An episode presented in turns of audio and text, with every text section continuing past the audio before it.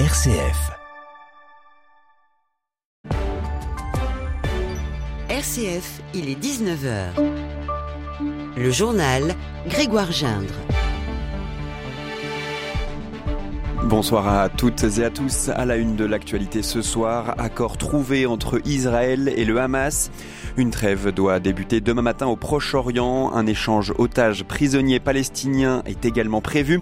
Le témoignage d'un proche d'otage retenu à Gaza dès le début de ce journal. Direction Strasbourg également dans cette édition à l'occasion de la semaine de l'emploi des personnes handicapées. Une fondation protestante accompagne des personnes en situation de handicap. Reportage à suivre.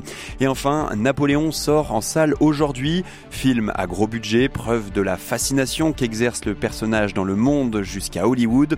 Mais selon les pays, l'image de Napoléon n'est pas la même. Vous l'entendrez en fin de journal.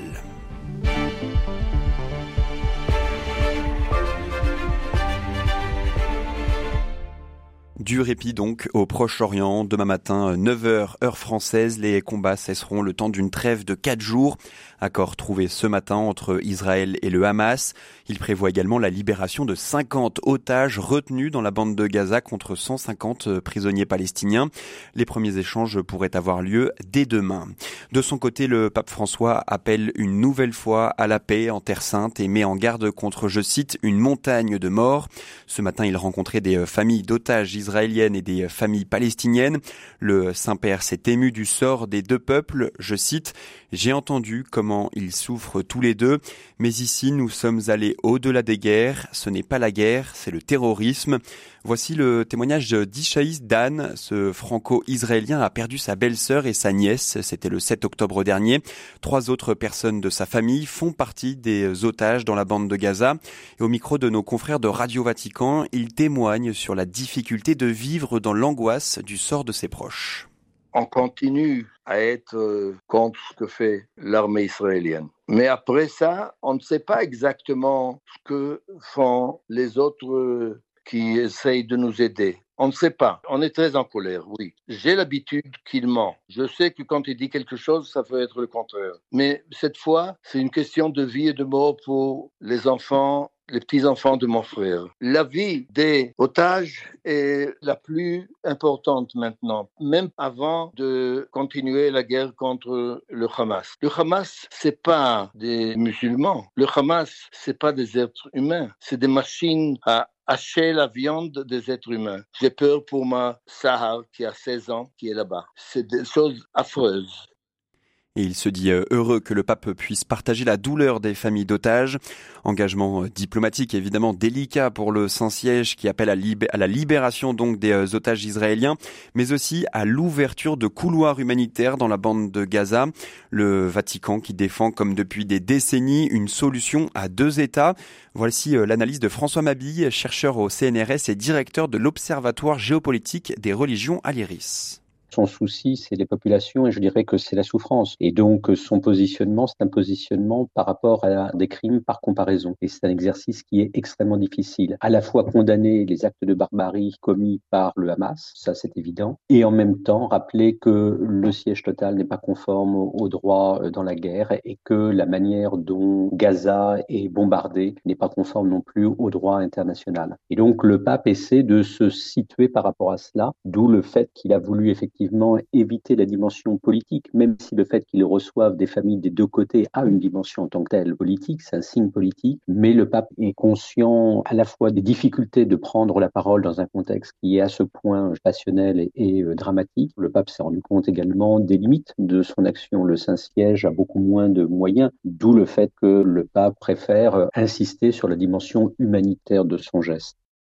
Et le pape euh, François qui appelle très régulièrement le curé de Gaza et entretient le contact avec le cardinal Pierre Battista Pizzaballa, c'est le patriarche latin de Jérusalem.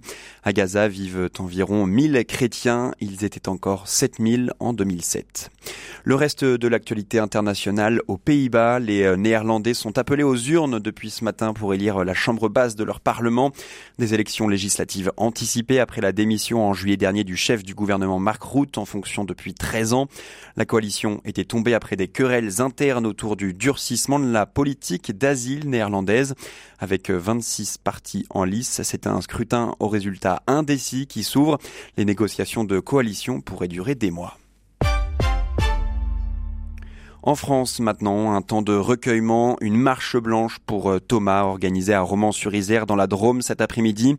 6000 personnes sont venues apporter leur soutien à la famille endeuillée. L'adolescent de 16 ans a été euh, tué lors d'une violente bagarre samedi soir en marge d'une soirée dans le village de Crépole. La marche de cet après-midi se voulait apolitique, a précisé la famille dans un message, mais l'extrême droite s'est déjà emparée du drame en associant insécurité et immigration.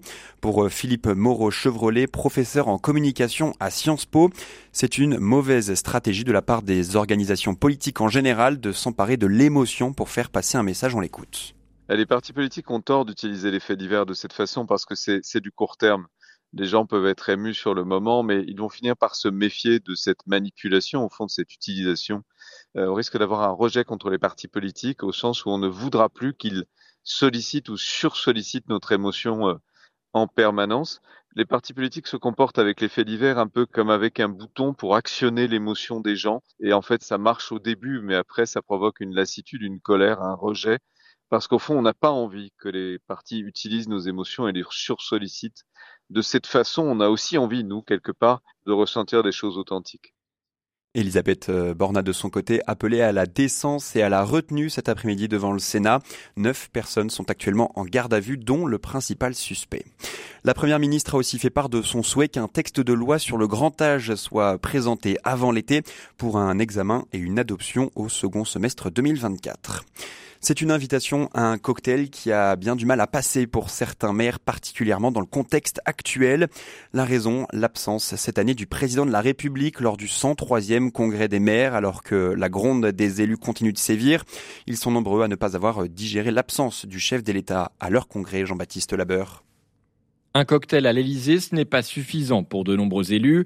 Emmanuel Macron aurait dû être présent aujourd'hui au Congrès des maires, mais son agenda s'est révélé trop chargé avec un G20 virtuel le même jour. Seulement voilà, cette année, ce congrès intervient après une séquence très difficile pour les maires, confrontés à la montée de la violence et aux émeutes du mois de juin. Le thème choisi d'ailleurs par l'Association des maires de France, pour rappel, était Commune attaquée, République menacée. L'absence du chef de l'État n'a donc pas vraiment été appréciée et alimente un sentiment d'abandon des élus, en particulier dans les petites communes, le tout dans un contexte de difficultés budgétaires. L'Association des maires de France s'inquiétant du projet de loi de finances 2024 adopté en première lecture à l'Assemblée nationale. Il ne permet pas de maintenir les dotations en euros constants, selon elle. De nombreux maires ont donc décidé de faire l'impasse sur ce cocktail. Merci Jean-Baptiste Labeur. 550 millions d'euros, c'est le coût des inondations prises en charge dans le cadre du régime de catastrophe naturelle dans les Hauts-de-France. La moitié est à la charge de la caisse centrale de réassurance. C'est à cause des inondations. La décrue se poursuit lentement dans, le, euh, dans la région.